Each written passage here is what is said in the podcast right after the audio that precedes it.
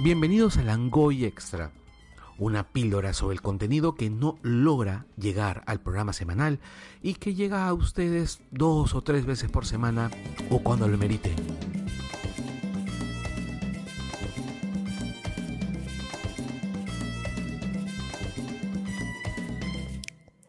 El Festival de Venecia, ahora en su edición 76, en el 2019, tiene finalmente a los ganadores. Es una competencia que históricamente nosotros hemos podido ver al menos en los últimos años. Ha logrado catapultar a los ganadores de sus ediciones directamente al Oscar. Es casi como una especie de visor de pronósticos. Entonces, ante esto, nosotros podríamos aquí encontrar a quienes van a estar entre los laureados de la siguiente edición de los premios de la Academia. Esto es lo que sucedió, por ejemplo, en el caso de Roma o también sucede en el caso de The Shape of Water, que fue hace dos años atrás ya. Entonces, ahora, con el jurado presidido por Lucrecia Martel, hemos podido encontrar que finalmente, después de muchísimo discutirse acerca de la posibilidad de tener a un personaje del mundo de los superhéroes o de los cómics como eh, principal carácter de los de las historias premiadas, que eso es algo que no suele suceder con la ciencia ficción y tampoco relativamente con este tipo de personajes. Esta vez finalmente se logra gracias a la llegada de la película de Todd Phillips, Joker, que eh, venía con muy buenos comentarios por parte de la crítica y que esta vez gana el León de Oro. Ahora, con respecto a esta película que obtiene el León de Oro como nosotros por más que esperáramos que pudiera conseguirlo, siempre existía la duda. Lucrecia Martel dice en su justificación sobre este premio que es una reflexión valiosa sobre los antihéroes, donde los enemigos no son los hombres, sino el sistema.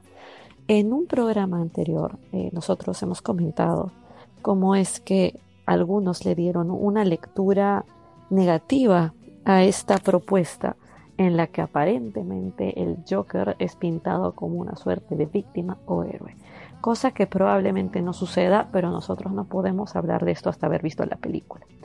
Pero se trata de eh, una historia ambientada en Nueva York en los años 80 y cada periodo histórico eh, siempre va a presentar algún tipo de rasgo importante, siempre el contexto, mejor dicho, va a influir en cómo es que la población logra canalizar eh, sus impacto o el impacto que tiene el entorno hacia sus vivencias.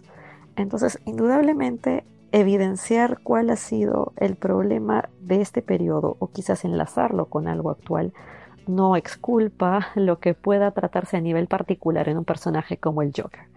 Sin embargo, es una interesante reflexión, es una muy buena visión. Efectivamente, el sistema siempre tiene un nivel de responsabilidad y eh, por otro lado, hay algo que, muy aparte de lo que es el argumento o lo que lo sostiene, está también siempre el ojo con respecto al Joker puesto en quién lo interpreta. Esta vez había mucha esperanza con respecto a lo que iba a hacer y a lo que hizo eh, Joaquín Phoenix, de quien, como yo dije, yo nunca tengo dudas de lo bien que puede interpretar a un personaje cualquiera. Eh, el mismo Phillips en el discurso de agradecimiento indica que sin él no habría película. Y es evidente. Pero acá yo noto una innecesaria competencia con Heath Ledger, no por parte realmente del intérprete o de los intérpretes del Joker, sino eh, dentro del público mismo y de cómo reciben a los diferentes personajes. ¿Será mejor o será peor que la interpretación favorita que cada uno pueda tener, eso me parece bastante negativo y que afecta la lectura que nosotros podamos darle justamente a una propuesta de personaje que es distinta, con una construcción diferente, con un entorno y un contexto eh, y un tipo de interpretación que se va a ajustar a cierto tipo. No estamos haciendo que todos interpreten exactamente al mismo Joker por más que la raíz venga de un cómic. Aún así, acá nosotros sabemos muy bien que, eh, de hecho, hay varios Joker incluso en el cómic. Así que eh, la idea siempre es tratar de separarlos por más que nosotros tengamos nuestras preferencias. Especialmente con este personaje es que se ha dado una competencia de este tipo entre los fans. Y la fotografía es de Lawrence Sher, por cierto, yo lo mencioné porque me parece que está en la mira como uno de los directores de fotografía que probablemente vayan a ser premiados en siguientes festivales o, premiaciones X, pero eh, Lawrence Sher como fotógrafo en su carrera anterior siempre me ha parecido relativamente promedio sin embargo, ahora parece que se ha lucido, pero como digo, no sabremos nada hasta que se estrene en octubre, a inicios del siguiente mes, para poder tener más detalles, al menos acá en el Perú. En cuanto a los otros premios, el León de Plata, eh, por su lado, es para About Endlessness, Endlessness eh, que es para que esto lo puedan buscar muy probablemente en diferentes fuentes de torrents, porque dudo mucho que esta película que es de Roy Anderson, un director sueco, vaya a llegar a salas, que es una película inspirada en Las Mil y Una Noches, eh, influenciada por el cine italiano, porque esto es lo que hace Roy Anderson. Él tiene muchas influencias de Fellini, muchas influencias de Visconti. Eh, de hecho, él decía que el arte mismo como Goya había sido parte de su referencia al momento de crear sus películas. Y esta es una cinta que habla del desarrollo de la persona en diferentes etapas de su vida. Así que sí es una película interesante. Como dirección muy probablemente se ha merecido. Yo hasta ahora siento que el jurado ha sido bastante acertado por cómo es que justifican sus selecciones. Y eh, la Copa Volpi para mejor actor y mejor actriz y mejor guion por otro lado. La mejor actriz fue para Ariana Scaride de Gloria Mundi, para mejor actor fue Luca Marinelli eh, de la película Martín Eden, que acá hay un punto llamativo y es que muchos esperaban que el ganador fuera Joaquín Phoenix. Sin embargo, no lo fue eh, porque probablemente lo que se buscó fue eh, repartir un poco más los premios entre otras grandes películas sobresalientes y darles quizás visibilidad o eh, también darles algo que por lo que merecieran. Eso es lo que suele suceder cuando se es jurado. Si bien hay una cinta que puede tener magníficas actuaciones, tal vez no tiene ese toque general que sí tiene aquella que uno siente que es redonda. Entonces acá con Martín Eden al parecer ha sucedido esto, que es una película acerca de un marinero que salva la vida de un chico de clase alta. Este chico lo invita a su casa y prácticamente aquí al unirse casualmente a su estilo de vida, eh, intenta encontrar una oportunidad para poder sacar a flote lo que él realmente quisiera hacer, este marinero, es ser escritor. Y por otro lado está el premio Mejor Guión que fue para Number 7, Cherry Lane. Es una película de John Fang. Eh, es un director asiático. Está ambientada en Hong Kong de los años 60 y es un triángulo amoroso entre un estudiante de literatura una mujer que es alumna suya y su madre. Y el premio especial del jurado eh, para el documental fue La mafia non ne più quella di una volta de Francesco Maresco, que es sobre la Cosa Nostra y su impacto en Sicilia. Aquí mucha atención porque la fotografía está a cargo de Leticia Bataglia y ella es una fotoperiodista muy conocida eh, que documentó casos de la mafia y de la vida siciliana cotidiana, así que no hay mejor persona más adecuada para esto que ella. Y acá entrando un poco más ya lo que significa la polémica, el premio del jurado fue para Jacques, que en español me parece que está como el oficial y el espía de Roman Polanski. La traducción del título me ahorro comentarios, sinceramente, pero con respecto a... También pudieron ponerle el caso de Dreyfus, al menos para mí. Pero con respecto a quién es el premiado, eh, ahí hay muchísima discusión. Para empezar, acerca de Jacques, es el caso Dreyfus, como les comento, este caso de 1894, eh, en el que Alfred Dreyfus, por si de repente alguien no lo recuerda, Alfred Dreyfus, que era un capitán francés de origen judío, es acusado de pasar información sobre armamento francés recién comprado a los alemanes.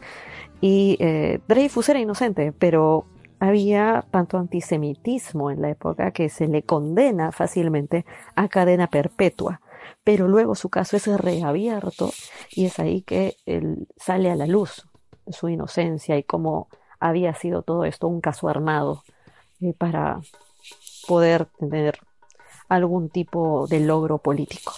Entonces, esto es esta es una historia bastante necesaria, se podría decir, si es que uno le da una lectura o una interpretación que pueda conectarla con el antisemitismo presente en Europa innegablemente y que eh, puede tener un muy buen mensaje.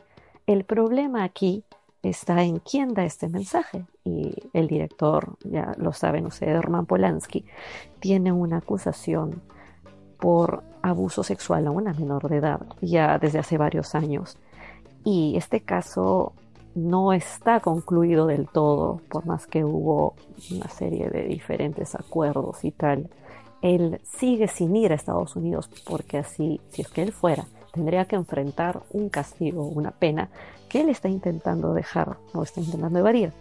Lucrecia Martel, al hablar de eh, la justificación al mencionar por qué se da este premio, dar unas declaraciones relativamente breves, menciona que, claro, ellos vieron el film, no estaban realmente viendo. Eso lo dijeron, no solamente ella, lo dijeron sus compañeros de jurado también. Lo que sucede es que ven el film, no estaban intentando necesariamente ver quién fue, pero sí, claro. Cuando se da un premio a la película, el premio es para la película, pero hablar de una película no puede, no puede impedir o no debería impedir que se hable del autor. Eh, el autor nunca se separa de su obra y eh, esto lo dice de manera ella positiva porque esto implica que el autor tiene una visión muy interesante y eh, que sería negativo para cualquier obra que no se enlace con el autor. Ahora, son declaraciones un poco nebulosas en cierto punto eh, y nosotros al menos hemos escuchado muchas veces que se menciona esto separar la obra del autor o no separar la obra del autor o que la obra no existiría sin el autor. Estas frases me parecen muy hechas, eh, tienen un desarrollo mucho más profundo que simplemente el que se enuncia. Y en el caso de una obra, en todo sentido me parece conveniente, incluso para un sentido de justicia y de igualdad, separarla del autor, porque digamos, imagínense, eh, en un caso de discriminación, en un ambiente de segregación, puede dársele un muy mal uso a no separar la obra del autor. Eh, podría servir para justamente algo discriminatorio, digamos que lo hace una mujer y hay ah, relativo machismo o misoginia, digamos que lo hace alguien con cierta religión o con, qué sé yo, creencias religiosas distintas a la de una persona que esté a cargo del jurado. O tal vez eh, pongamos cualquier otro caso, ¿no? Motivos raciales o motivos políticos, que sería lo más probable que podría suceder, ¿no? En cambio, acá, si es que nosotros decimos que hay algo que hacer o se siente este tipo de necesidad de actuar cuando se trata de una obra hecha por un autor cuestionable o cuestionado, relativamente digamos, cuestionable, que tiene algún tipo de acusación, y yo voy a hablar de acusaciones no eh, por diferencias políticas, no estafa, no robo, sino abuso sexual.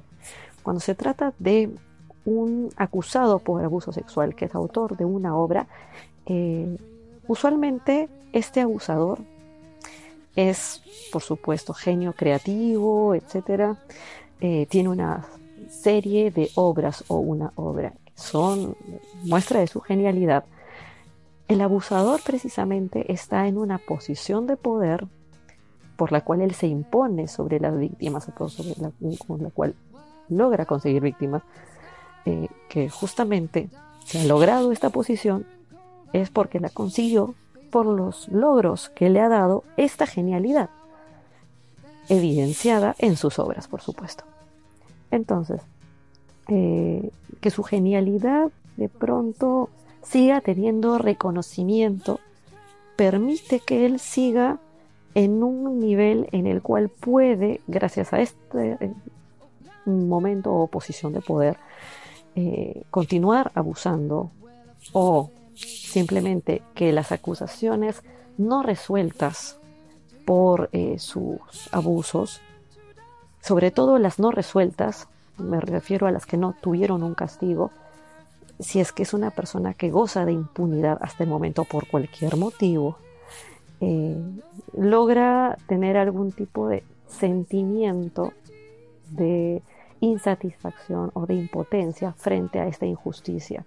Porque realmente, si un abusador tiene poder por mostrarse como alguien maravilloso, por tener justamente una serie de indicadores que gracias a lo que ha conseguido, estamos hablando de personas como Michael Jackson, por ejemplo, eh, como el mismo Polanski, que me parece uno de los ejemplos más claros.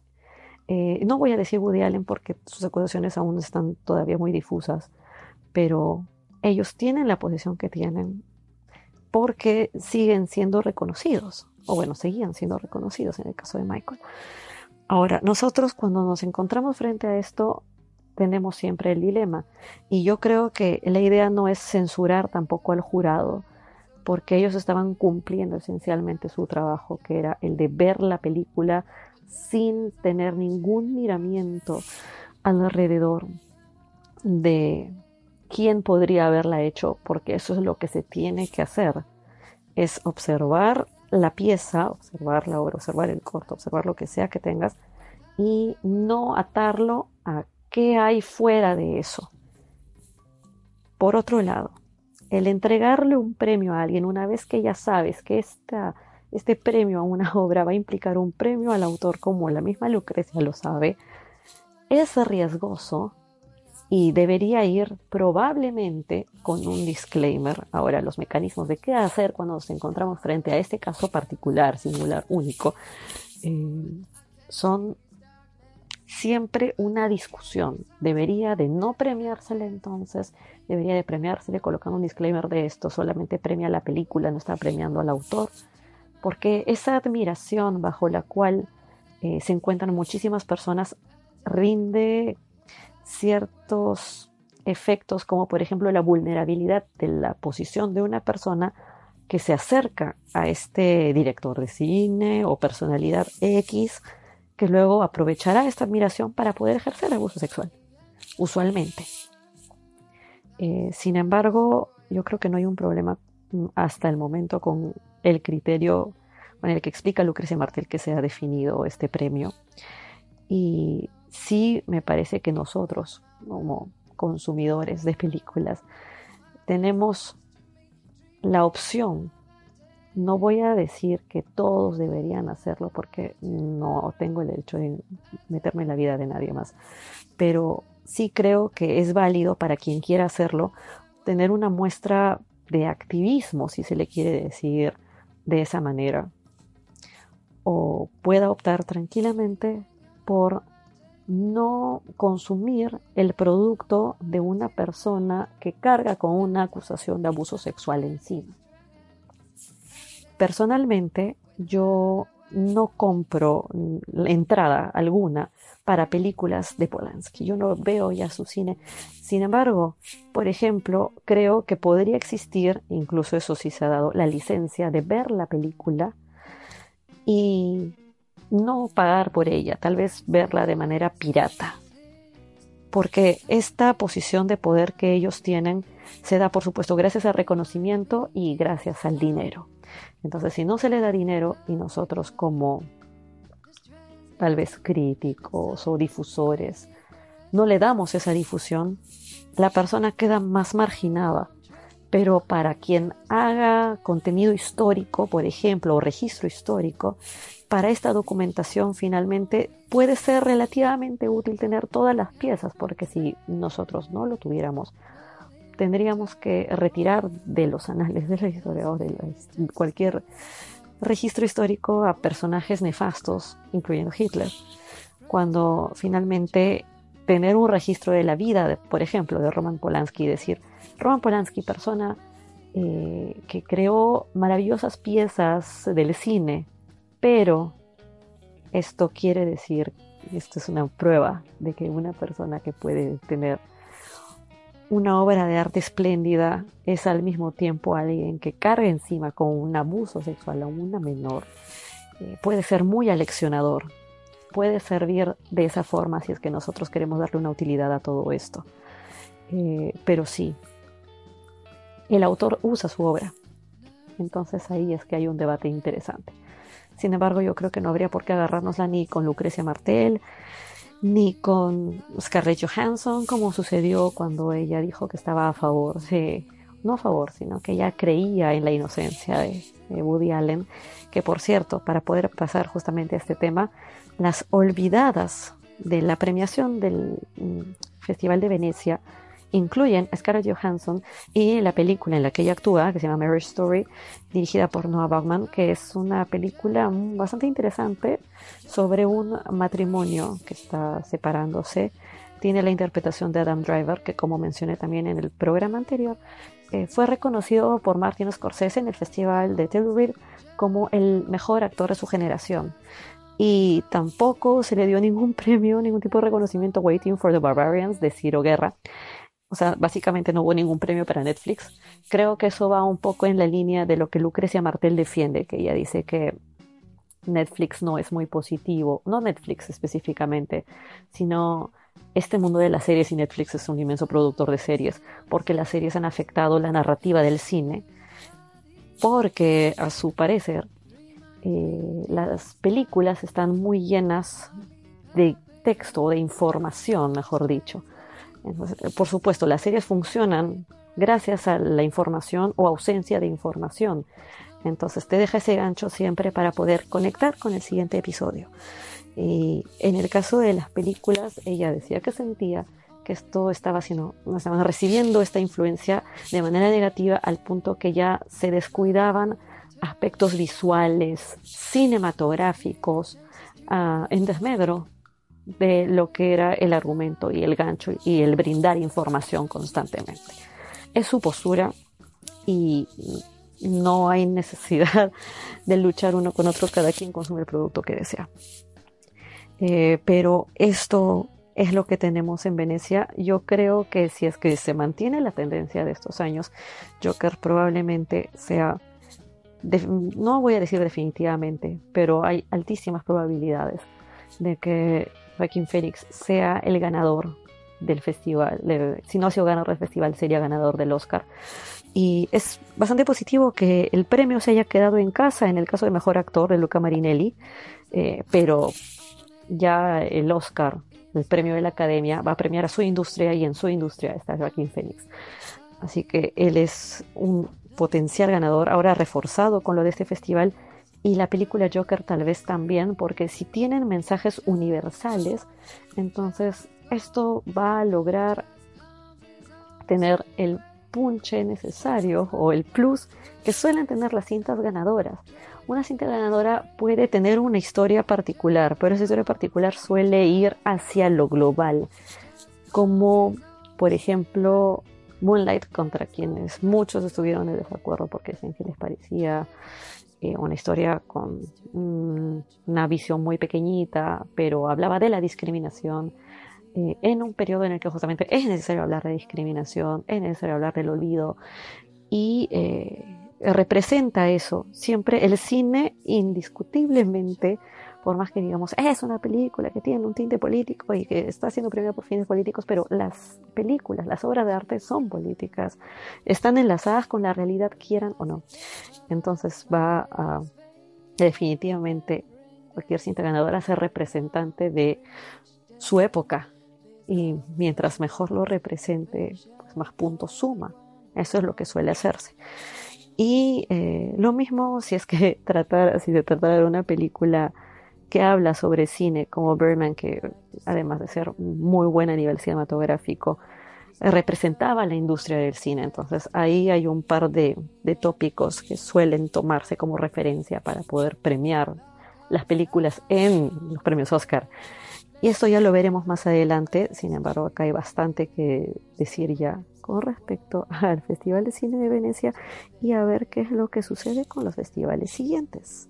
Mientras tanto, lo más próximo que tenemos nosotros es el estreno del Joker para el 3 de octubre, que probablemente va a ser una de las películas más taquilleras del año. Esperemos.